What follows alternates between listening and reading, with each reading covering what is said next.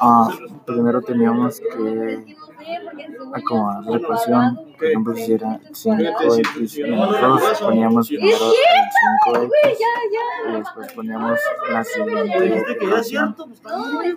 Y lo teníamos que acomodar en las dos partes. Y ya cuando estaban acomodadas, solo multiplicábamos el, el primer número con los números que estaban dentro del paréntesis.